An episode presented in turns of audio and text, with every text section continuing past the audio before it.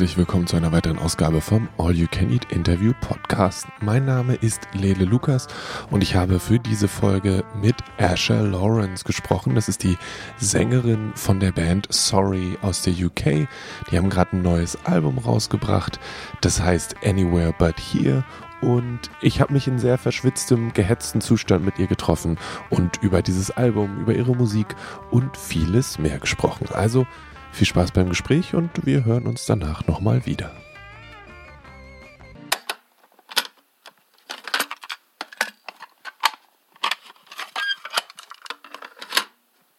All right, then uh, let's see where we land. Okay. Um, who are you? Hi, I'm Asher Lorenz from Sorry Band UK. Okay. um, in preparation for this, uh, Lucas, who I did the, the emailing with, he called you dangerous. Dangerous? Dangerous. Uh, that wasn't me. that was the other guy. That was. He actually specifically said that you were going to be there and not the other guy, No, and that you were the dangerous one. where, where does that come from? I don't know, who's this guy? I'll kill him. nah, I don't know. I don't know where that came from. Who, who's Lucas? He's one. I'm, I'm not. I don't know if it's good for me to say that right now.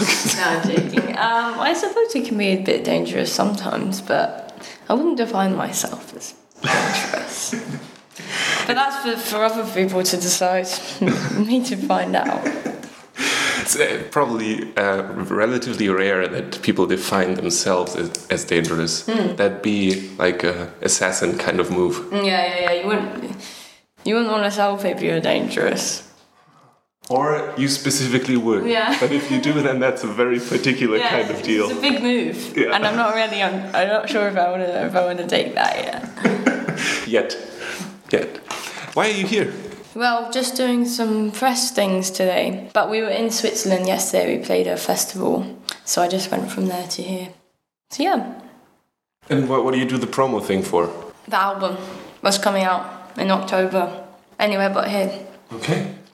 anyway, but that's a that is a good Danger name. style. Yeah, yeah, that's a good name to tell people when they ask you about the album. Like, when, when is it out? And it's like anywhere but here. You're not getting it. Yeah. So tell me about the album. What is there? Is it just the same thing as last time? You've just recorded it backwards and went like, "This is done. Yeah. We have a pandemic. We don't need to do anything else." Yeah, it's danger style. Uh, no, we the album we wanted to do a bit different. We kind yeah we did do it backwards. Yeah, we kind of not backwards properly, but we kind of did a bit, bit, bit more studio, a bit more live. We kind of developed and made the songs be fully formed a bit more before we kind of recorded them. Um, we wrote it over the last couple of years. Yeah. What, what do you want to know? Whatever you feel like telling me. Um, I think it's more. It's kind of me and we've all been in the same. We've all had the same friends and been in the same place as nine two five. So we kind of wanted to write the same about the same things, but from a different perspective, like a second coming of of coming of age, kind of. Um, like that kind of was made like realize that after we writ it kind of we don't really it kind of just comes out and then makes sense of it after. Um, but we wanted it to sound a- like a step up a bit from the last one in terms of being a bit more cohesive and yeah. Okay. Is that like do you do you play the things and then you're like no we need to add more for it to feel different or is that a thing that it, something else comes out anyways? it just kind of comes out like that. I think but yeah i think th- lots of the songs like on the last album i think the songs didn't take that many different forms until they were finished but this one like we conjoined lots of songs or one song we like produ- we like recorded it like four times in different ways to try and make sure it was the right. I still sometimes think some of them aren't right completely, but um, it was nice to like ha- to think about them a bit more and try and make it a bit more cohesive. Like we worked with Adrian Utley, who was in Portishead, and uh, Ali Chant, who's who was the like who had the studio, and they didn't really help with the composition of the songs or anything, but they did help with like picking specific guitar sounds or something, which me and Louis never really think about because we like to throw everything in. But because we'd already done that stage now before, like we've already chucked all the things in, we wanted to like record it in a way that it sounds a bit nicer and it doesn't sound that like ooh. like it has those bits, but they're inside the song rather than like jumping out. So would you say that the whole thing that was probably also a learning experience for you? Yeah. So you know more of what you want for the next yeah. Or? Yeah, I think it was like you kind of make, in each album we kind of make mistakes and overcome them in some way. Like I kind of think before I used to be like upset or why don't we do this or why don't we do that, but then now you kind of just take it for what it is and you're like that's just the song for now for then and how can I do it differently next time. But yeah, I think it, it was like a learning experience. It was nice to go in the studio and, and have like when we went in the studio every time before that, we always hate it, and I didn't hate it as much in, in this time. yeah, it was actually quite fun and like because we had a more clear direction of what we wanted to do. Um, but I think it, it always teaches you just to stick with what, you, what your gut feeling of with mm. things sometimes. I think, or the formula that works for you. It's good to like to go out your comfort zone, but also know what is you are good at. I I imagine there's a lot of time spent to figure out what is the comfort zone in a place like that. Yeah. With new people probably and like. Mm. Yeah, I think like it's hard when there's like because Louis produces and me as well, and then like having too many people with an opinion. I think it, I find it difficult to stand my ground or something, but then I end up hating it or something. So I think it's, it's always just like is every album or like song kind of feet makes you more confident in.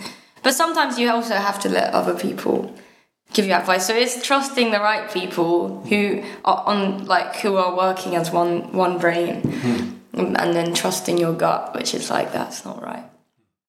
But it hasn't has it happened yet that you that you went through the whole process and then I don't know you played it live or anything and then it felt like no that that's not how it's supposed to be. Yeah, or? yeah, yeah. That definitely happened a lot. But actually, I think that like as a band, we've kind of got a bit more working together, like working, seeing the same thing a bit on this album. So I think yeah, we some of the songs me and Louis just did, and then actually bringing them to the band, like it kind of took on a different, a different like meaning and a different became it came better lots of the songs but then some of the songs needed to stay stripped back. So i think it's lots of just trying like i never really i was always kind of adverse to like hearing the song in different ways especially when you just start with demos and stuff and mm. see because you get used to the sound. But now when i listen back on some of the demos which i used to think were better i'll be like nah actually it sounds better now. Like i trust that it does sound better now. So you it's kind of interesting to be hearing the songs in lots of different ways to then like be like this is how it should be this is like capturing the right thing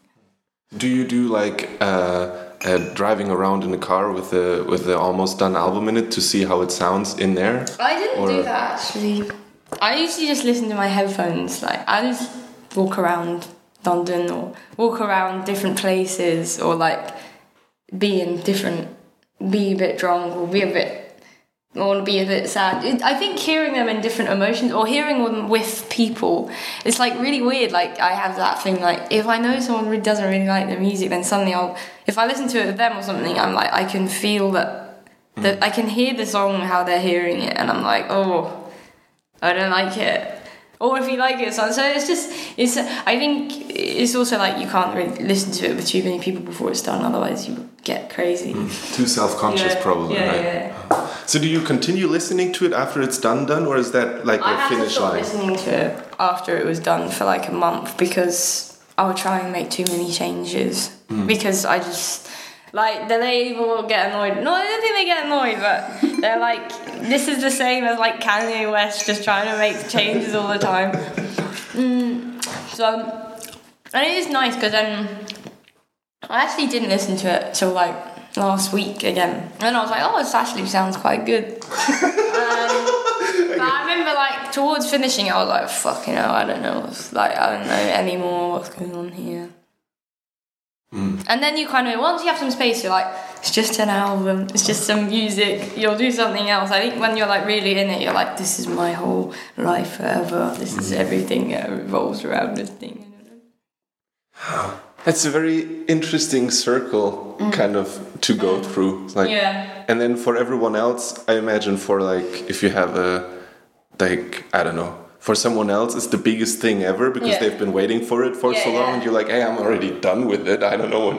like, It is weird, yeah. I think as well because like we finished ages ago now, hmm. like six months ago or whatever. So it's like kind of weird and it's kind of annoying because I can't because now we've got to talk about it as well for ages and whatever, and we have to play them. Like you kind of can't get rid of all those songs yet. Or like I have, we've been writing lots of different stuff, but you can't really like fully get into like a new skin. I think until this is over now. Hmm. So because you know you have to like be in that headspace of those songs still for a bit. So we'll see. Is that a good thing or a bad thing that you have to go back into certain headspaces on a regular? I think it like the more you do it, the more like I don't even realize it. Like I think you kind of go into like some dark matter space of just like I don't know what it is. You kind of forget that you're in it, but like you're going back to it harder or like I don't know. And you play it, it becomes more muscle memory and like I find it easier to get into it more and more, which I thought would be opposite. Like I think when you first play a song, you're like really into it, and then you have like a middle stage of being a bit like, oh, I'm not really into it. But now I like, I feel like it's so the songs are so like ingrained within all of us that you kind of just go in like a, hmm. into like a trancey state. And then everyone sings along, and does that change it, or is that just A help trance you? state in a good way, not like a bad way. Oh, no. Yeah. Oh yeah, it's nice. And then like yeah, we it's we haven't really had like we went played a few shows when people sing it back like, but because we didn't really get to showcase like nine two five, it like it's I think it will be exciting to go when these songs are out to to see how they will get received and if people get. I think it's much easier when people getting into it as well with you. Then you're like. How do you prepare for that? couple pints. tequila, lots of tequila. I, okay, and um, I was wondering a while back. I saw like the, when when all the shows started back up, and then you had these bands, and they did like they were jumping around and all that stuff. And I was like, did you start like a exercise regimen two weeks beforehand to have like the the breath for it, or is that just something that comes when you put on a guitar? I yeah, it just comes. It just comes. I didn't think about it. It just happens. But maybe that's. I probably like if we start playing bigger shows and shit. I'll probably have to get a bit more healthy. But for now, bit of tequila, nice dinner. I think if I thought about it too much, I'd have a meltdown. Yeah. Okay, well then let's uh, let's go somewhere else Yeah. then I guess. so you you are going to play a bunch of shows that you didn't get to play with the last one, right? Yeah. Well, we did just do a tour like a couple months ago in America, and then we went to around the UK. Um, but yeah, we'll have the we'll have like a Europe tour, UK tour, America again. So we'll probably play like a merging of both albums, which will be quite funny. And they- do you think they work well together, or do you for yourself because they're different? Things, No, I think they actually do work better. But at, at the moment, we've been playing some shows over the summer, and like the majority of the songs are still nine two five with. Hmm. So like some of them work together, some of them sound too. But I think for the next shows as well, we're gonna be playing them kind of different. Like so, it's more of a show. So I think it will go through like a few phases within it. But I do still think, as I said, like I think we were still writing about the same thing from like a different perspective. So I think some of the songs, even in the in the next album and then like in the last time, like it's just picking one or the other. Like, and so I think that will be kind of cool. Hmm. But describing the same thing, if you know what I mean. Yeah. yeah. Huh. So, are you looking for like? You, you said it, it was hard to get into new stuff right now because you're mm. playing everything Yeah. all the time. But is it like is that something that's always on in the back of your mind of like how how do I make more stuff or can you like stop that and just No. do I like this writing all the time. I think it's important. I feel like really sad if I'm not we're not making new stuff. Like I would not like playing the shows if we weren't still doing other stuff. Hmm. Because I just think you need to keep doing so. And even like doing new stuff, I think it adds to the performance. Like because you can kind of put things into the performance that you've done new, whether it you know what I mean? Like everything makes it better if you keep going, even if even if you're not practicing the song. Like if you're practicing new things, or it still gets incorporated into. It. So does that mean that you'd like sit in the bus and talk and write stuff all the time, or do you uh, have no, like? it's more just like still thinking and doing demos, and we'll be playing stuff together. Hmm. Just in the in the off times, or Yeah, yeah. so people could walk in potentially to hear things before they've ever seen the light of day. What do you mean? Like you, you'd be like uh, walking around, and you open a door, and there's people playing a song that they're trying out, and then I don't know, eleven months later, you're like, ah, I've heard that one before. Oh, Or is it more of a closeted thing where you don't let anyone look in? Uh, we we leak stuff quite a lot. Yeah, we, we, we yeah. I don't really have a problem with that. Like showing a song a bit before. I feel like it's kind of cool. I think if people like kind of hear stuff, and then like the fully formed version then appears later down the line. I think we've kind of always done stuff like. So you you said you were in Switzerland yesterday. Today is Berlin. Lots of talking. Yeah. What's what's after that? Do you have time off, or are you gonna Yeah, just yeah. be talking I for the rest of? yesterday. Ah, I okay. came yesterday and I went for some wine and a pizza and then I got caught in the rain on my way back. And I like people like went into the and then I lost my card and I had like three euros so I went to buy like a small wine from the shop and the guy like looked at me and he like gave me a tissue. It was like come on dude. I, I think he must have thought I was like really sad but it was just like loads of rain and like me buying like a mini wine. He was a bit like you okay? I was like fine. Um, and tomorrow, just nothing. I, I'm gotten uh, with editing of the video for the next single, which will be cool. So I've got that on next this week. What is that like to? How much of that do you have to think about, and how much of that do these guys think about? We do all the videos and stuff. We kind of do everything in terms of the creative stuff. Um, but obviously they do stuff like putting it out and whatever. But me and my friend Flo Flo Webb, we do all the videos together. So that will be fun. Yeah, nice. Um, how do you? When how does a video for something come about? Do you do you go in with an do you, do you know ahead which one's the single, and then you like oh can you do a video, and Uh, yeah, pretty much. Yeah, pretty much. Yeah, and yeah, yeah. what, like, do you just sit together, both of you, and like, what's a cool idea? Let's do a period piece. I Or- think we just have like sometimes when I write the song, I'll have like a visual thing that's coming up, or when we're playing it, I feel like there's specific colors or something, or like a movement that is like integral or like important to the song. So then we'll talk about it, and then we usually just do that, or sometimes we come up with things together. It depends. It depends if there's already something behind it. Um, but we like to keep it kind of simple and just. I think it's important to be adding a new layer to the song through the videos. Yeah, and we both see like like me and Louis are like we have the same music. Me and Flo like see it in the same way in videos, kind of thing. So it's kind of we all work together nicely. I know bands who like they are putting out an album, and then there's got to be a video for every single song, and Yeah. one comes out like 12 months before, so you have 12 songs, and then until the everything, and everything has to have a video, and at the same time, video is kind of like in this weird middle space where it's probably too long for Mm. Oh, really? Yeah. I don't know a TikTok or something, but Yeah, too yeah, short. Did, or you just you just going like ah, we want to do videos, so we do videos. We or, just do videos to the single, so there'll probably be like four videos just to the songs that we put on the radio. But we all really in love making videos anyway, so I think it's just fun.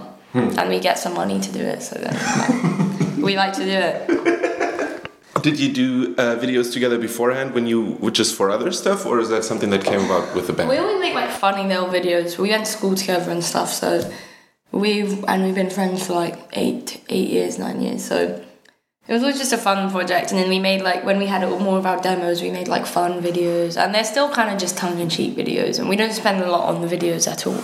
But um, yeah, we always, we always always done that together. Yeah.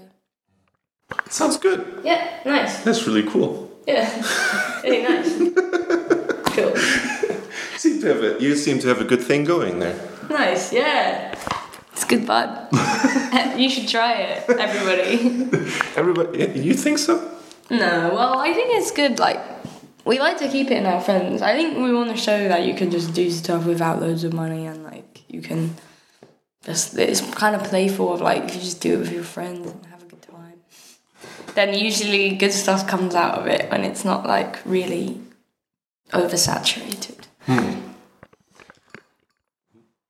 Was that ever a thing that you felt like maybe nobody would notice the cool things you made, or was that something that you didn't make it for that? Uh, I don't really think about that that much. We just kind of make it because we want to. Um, yeah. Okay. Yeah. Has that become a theme throughout, or is it? Are you? Did you stay on the side of we'll just make it and don't care what what happens after, like, and with the music as well? Or is yeah, that? I think.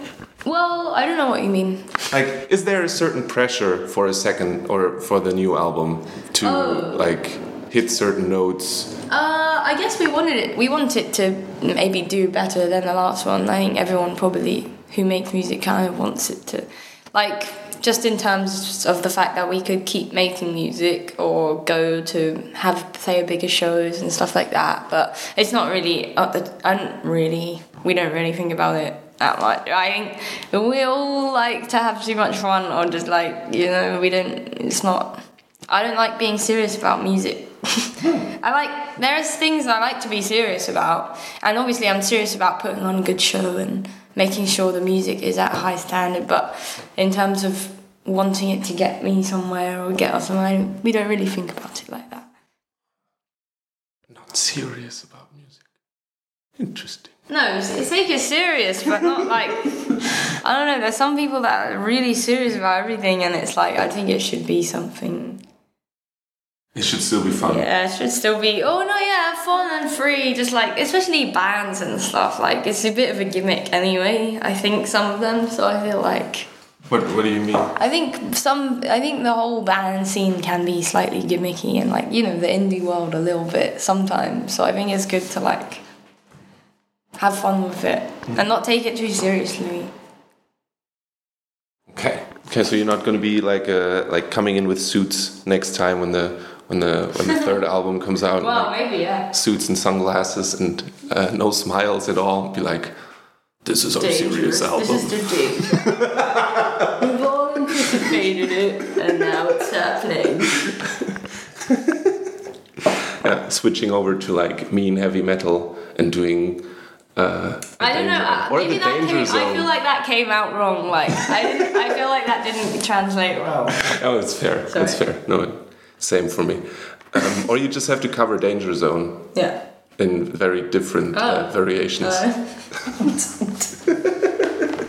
Okay, uh, did I forget anything?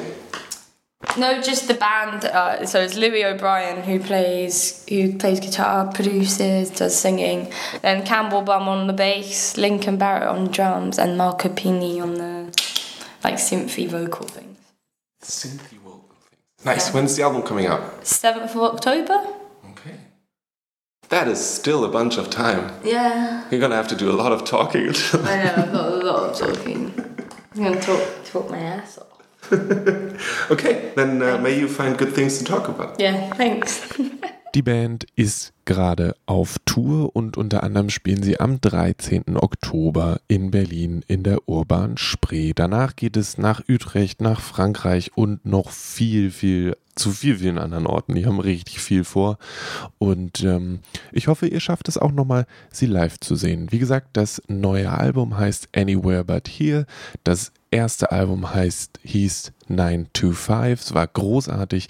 Deswegen gehe ich einfach mal davon aus, dass das zweite genauso gut sein wird.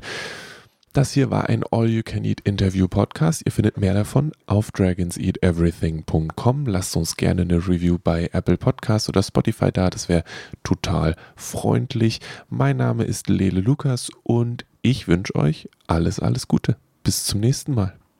I dedicate this program to the fight against crime. Not merely crimes of violence and crimes of dishonesty, but crimes of intolerance, discrimination, and bad citizenship. Good night and good luck.